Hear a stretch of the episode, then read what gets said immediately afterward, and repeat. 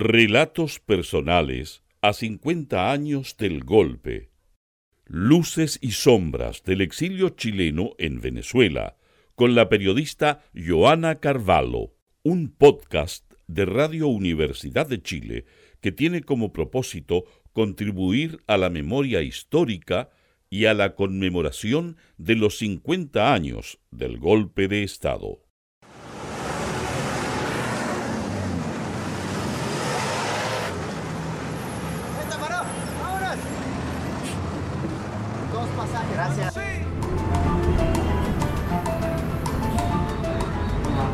Esa alegría de vivir, ese respeto, el chofer eh, tamborileando el marubrio con la música a todo dar. Pasé muy bien en Venezuela. Tengo sobrinos venezolanos, tengo sobrinos nietos venezolanos, tengo familia venezolana.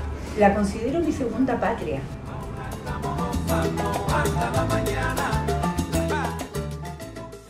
Existirá quienes crean que la actual migración venezolana en Chile es parte de un proceso migratorio aislado que conectó curiosamente a estas dos patrias en el siglo XXI. Pensarán que tiene todo que ver con la compleja situación socioeconómica y política del país caribeño, sin pensar en las raíces que chilenos y chilenas sembraron en su paso por el territorio venezolano cuando huían de la dictadura de Augusto Pinochet. Me despedí de mi país en el 2015 para buscar nuevos horizontes, porque la Venezuela que dejé atrás no era la misma Venezuela que hace más de 50 años le dio grandes oportunidades a tanta gente.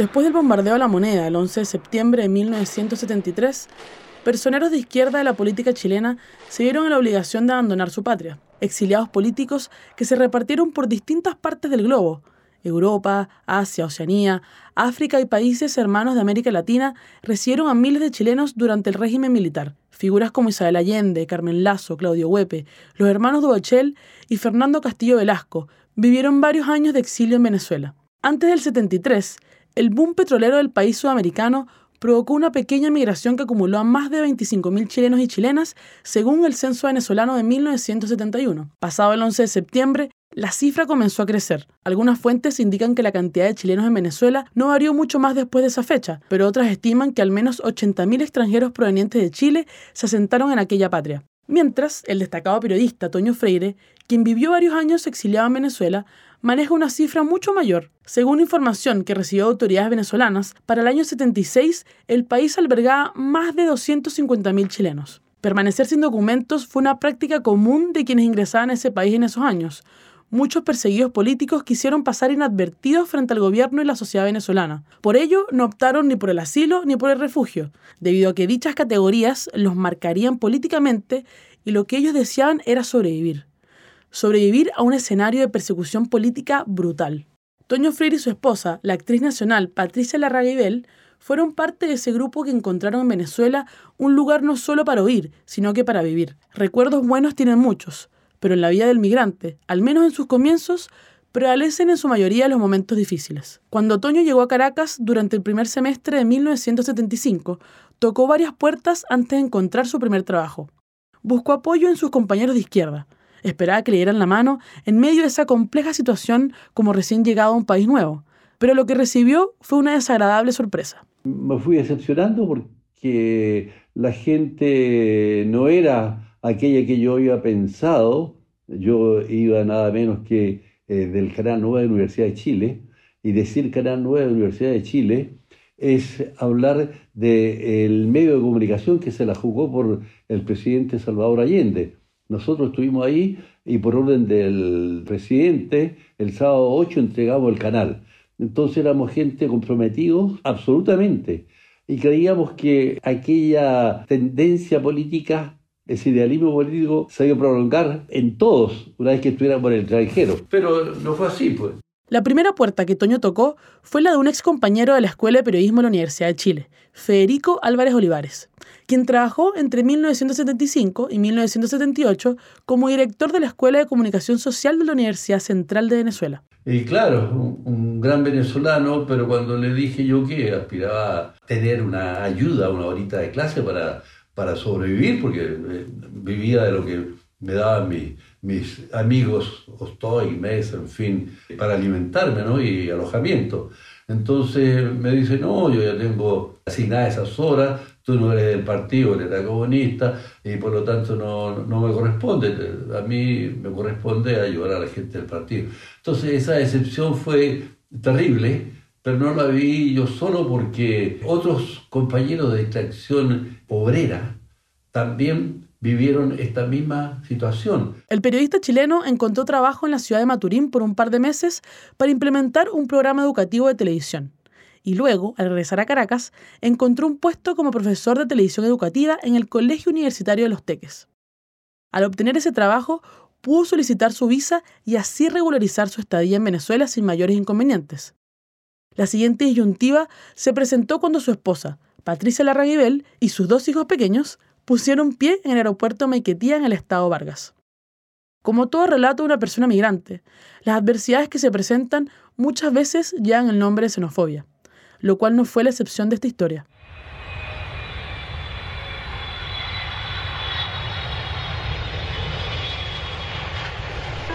Cuando llegué en marzo, a fines de marzo, Antonio me esperaba en el aeropuerto y él me había contado ya por carta de que tenía arrendado un, un apartamento y cuando llego al aeropuerto me dice, te tengo una mala noticia. ¿Qué pasa? Dije, yo me tengo que volver a Chile con mis críos.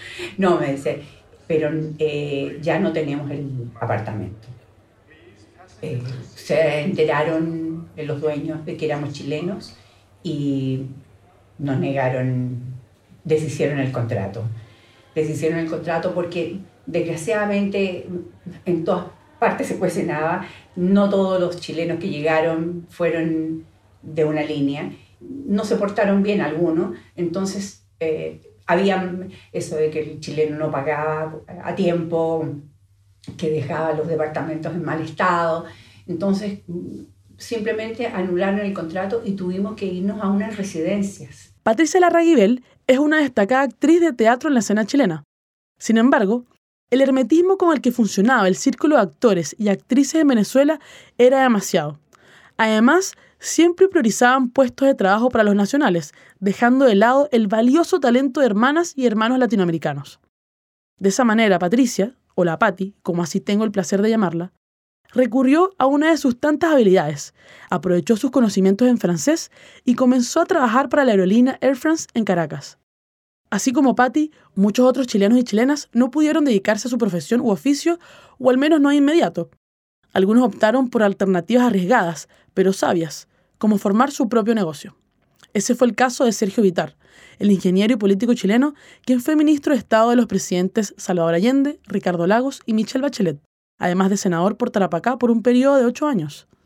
Luego del golpe de Estado de 1973, fue retenido en la isla Dawson y en otros campos de concentración por más de un año. Antes de regresar a la política chilena, Vitar pasó una temporada en Venezuela en donde emprendió con un negocio de papel tapiz que le propuso uno de sus hermanos. Y yo dije, pero ¿cómo? Si yo no sé nada de papel tapiz, voy a montar una fábrica, no conozco Venezuela. Pero me hizo un clic algo distinto. ¿Sabes qué es lo que fue? Que yo tomé la decisión cuando estuve preso de dedicar mi vida a luchar por la democracia contra la dictadura. Y me, pregunté, ¿y cómo lo voy a hacer si vuelvo y me dejan entrar algún día? ¿De qué como? Tengo que tener autonomía económica. Y ahí tomé una decisión bastante arriesgada. Dije, nos vamos a Venezuela, le dije a mi mujer, mis hijos, y veamos cómo nos va. Y entonces fue una decisión que tenía que ver con que era el único país democrático de América Latina donde yo podía vivir, además de México, y teníamos la posibilidad con la familia de montar un negocio que pudiera también darnos una estabilidad económica para sobrevivir el exilio, retornar y luchar contra la dictadura. Entonces son condiciones muy complejas, pero no me arrepiento para nada. Fue un periodo bastante interesante de mi vida. De manera que cuando salía a vender papel tapiz por las calles de Venezuela, por recorrer todo el país para vender, yo de repente decía, pero ¿y qué voy a, cómo vendo, cómo lo, cómo lo hago? Y ahí tuve experiencias muy notables. Al final me fue bien y me dieron un premio como empresario destacado de la industria venezolana después de varios años. Para evitar el cariño y amabilidad de la población venezolana fue clave para el desarrollo de todas las actividades que realizó en su exilio. Y se lo digo a los chilenos acá, No he visto otra circunstancia en que tú puedas hacer lo que quieras. Nunca tuve una limitación. Escribí libros, hice clases, dirigí tesis de ingenieros civiles en la Universidad Católica de, Caracas. Eh, hice política, organizamos la política y la lucha contra la dictadura. Nos pedían asesoría el gobierno en materia política industrial. Escribí un libro que se llama La política industrial de Venezuela. O sea, hice todo. El ex secretario de Estado describe su paso por el país caribeño como una experiencia muy alentadora, pero siempre lamentará no haber aprendido a bailar salsa ni merengue.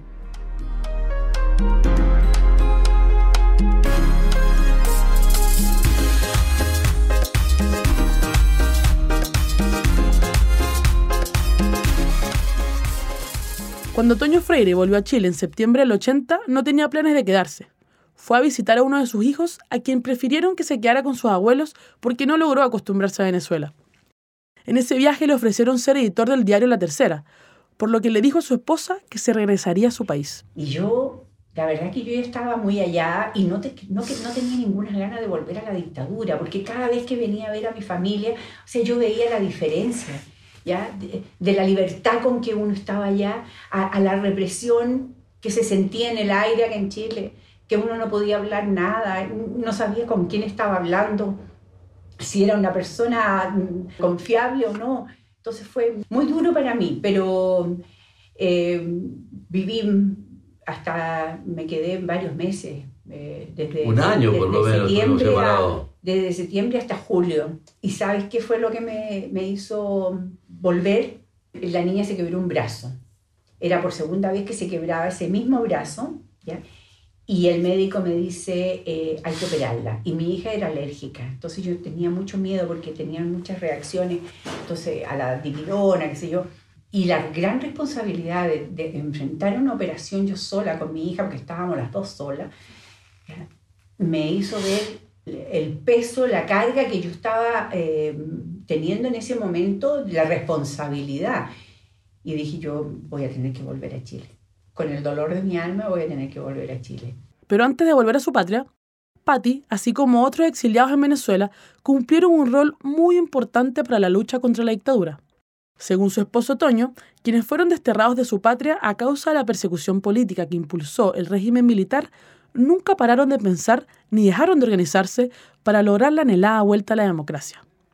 El periodista afirma que siempre existieron los grupos de chilenos organizados en Venezuela, y prueba de eso es que hoy, en una de las entradas de la Universidad Central de Venezuela, la más importante de ese país, existe la Plaza Salvador Allende Gossens, la que cuenta con un monumento del fallecido presidente. Y en parte, mucho tiene que ver con que el país petrolero llegaron figuras activas de la política chilena de esa época. Estaban todos los grandes políticos, todos, los Zules, los Morales, los Fernández, todo, todos estaban allá los Rodríguez, todo. Y eso hervía, era para eso. De repente a mí me llegara a golpear la puerta del departamento en la noche a la una de la mañana. Toño, eh, yo era socialista. ¿Por qué no ingresa al grupo nuestro de los socialistas? Oye, pero si hay, habían ocho grupos. Entonces ya, ya era un desorden político y las cosas hay que decirlas por su nombre. Oye, pongámoslo de acuerdo primero. Ah, que estaban todos, estaba el negro Jorquera, comunista de Marto, estaban todos, entonces eso siempre estuvo efervescente. ¿ah? Sin embargo, Toño hizo el alcance que al interior de esa organización también estuvo presente la discriminación entre el Red Set, la élite política, y el resto de chilenos y chilenas. Las diferencias indicaban que había una élite política, pero verdaderamente marcada y exclusiva, y por algo le llamamos así con desprecio. El Red Set porque eran los niños lindos rojos, ¿cierto? Nosotros éramos el perraje que nos juntábamos, había un, estadio de fútbol por ahí en Santa Rosa de Lima, en, una cancha de fútbol nos juntábamos los rotos, que tenía un gran equipo de fútbol. Al otro lado, en la cancha de al lado, estaba el Red Set. Claro, nos mirábamos, en el caso mío no había problema porque eh, el Red Set me conocían perfectamente, incluso yo había hasta dirigido en la televisión a muchos de ellos. Yo era director de televisión acá en Negro Jorquera, 8 por 1, y era amigo de ellos, pero había pobres, había obreros nuestros, metalúrgicos nuestros, que, lo miraban con desprecio. Esa es la verdad. Si le preguntas a algún integrante de ese red set, quizás te dirá algo parecido a lo que me dijo el señor Sergio Vitar. Por lo que te invito a sacar tus propias conclusiones. Bueno, pero es natural. tú formas una comunidad y nosotros formamos una comunidad especialmente de los que llegábamos exiliados después del golpe militar.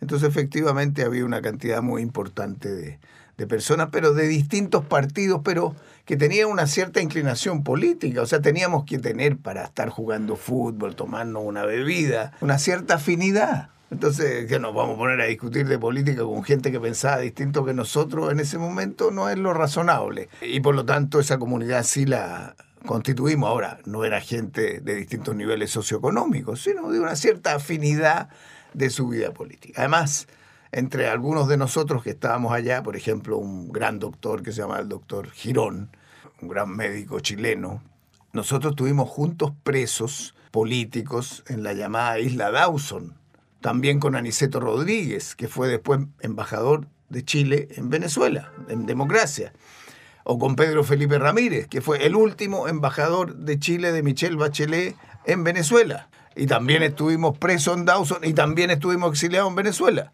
Entonces, eh, entre ellos había una cierta afinidad natural y, y, habíamos creado una relación humana. Cuando tú sufres, creas relaciones humanas más duras, estrechas en Chile y se proyectaron también a Venezuela. Y además nos unían tantas cosas. Recuérdate que un gran canciller chileno, Orlando Letelier, con el cual también estuvimos presos, fue asesinado en Washington por la dictadura chilena y fue enterrado en Caracas. Y yo tuve que hacer el discurso en el cementerio. O sea, son cuestiones muy fuertes desde el punto de vista emocional y naturalmente eso crea una comunidad. Así que si alguno se sintió excluido, podría haber ido y mostrar que sabía chutear con la izquierda y poder meter goles y podríamos habernos puesto de acuerdo. Lo que sí es un consenso es que de todo punto de vista el aporte de los que estuvieron afuera de Chile al regresar fue muy importante, tanto a través de sus hijos como de sus propias labores. Las mujeres, como es usual en la historia más lejana, jugaron un rol un poco más silencioso, pero igual de relevante y hasta arriesgado. Un grupo de mujeres, algunas dirigentes políticas y otras no, se organizaron y trabajaron duramente para juntar dinero y ayudar a quienes estuvieron exiliados dentro de su propio país. Contribuyeron con esa resistencia que desde el mismo 11 de septiembre no paró de luchar por la democracia de Chile.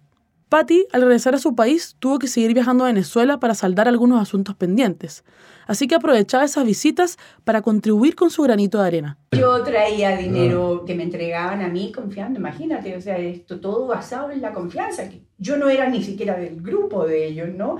Pero se me entregaban el dinero porque sabían que iba a llegar a buenas manos, ¿no? Entonces sí, hubo mucha conexión permanente no fue una cosa que, ya, no, nosotros estamos en el exilio, ya, y arréglense y para que podamos volver. No, no, no. Hubo un trabajo, un trabajo serio, ya dedicado y, y con, mucha, con mucha esperanza. de y, riesgo. ¿no? y riesgo. riesgo. ¿no? O sea, eso. Y, y, tal como dice Toño, o sea, este germen se inculcó en, los hijos en, en, forma natural, no que nada de premeditado. Y, y bueno, yo creo que todos esos jóvenes fueron los que fueron ayudando a, a volver a la democracia.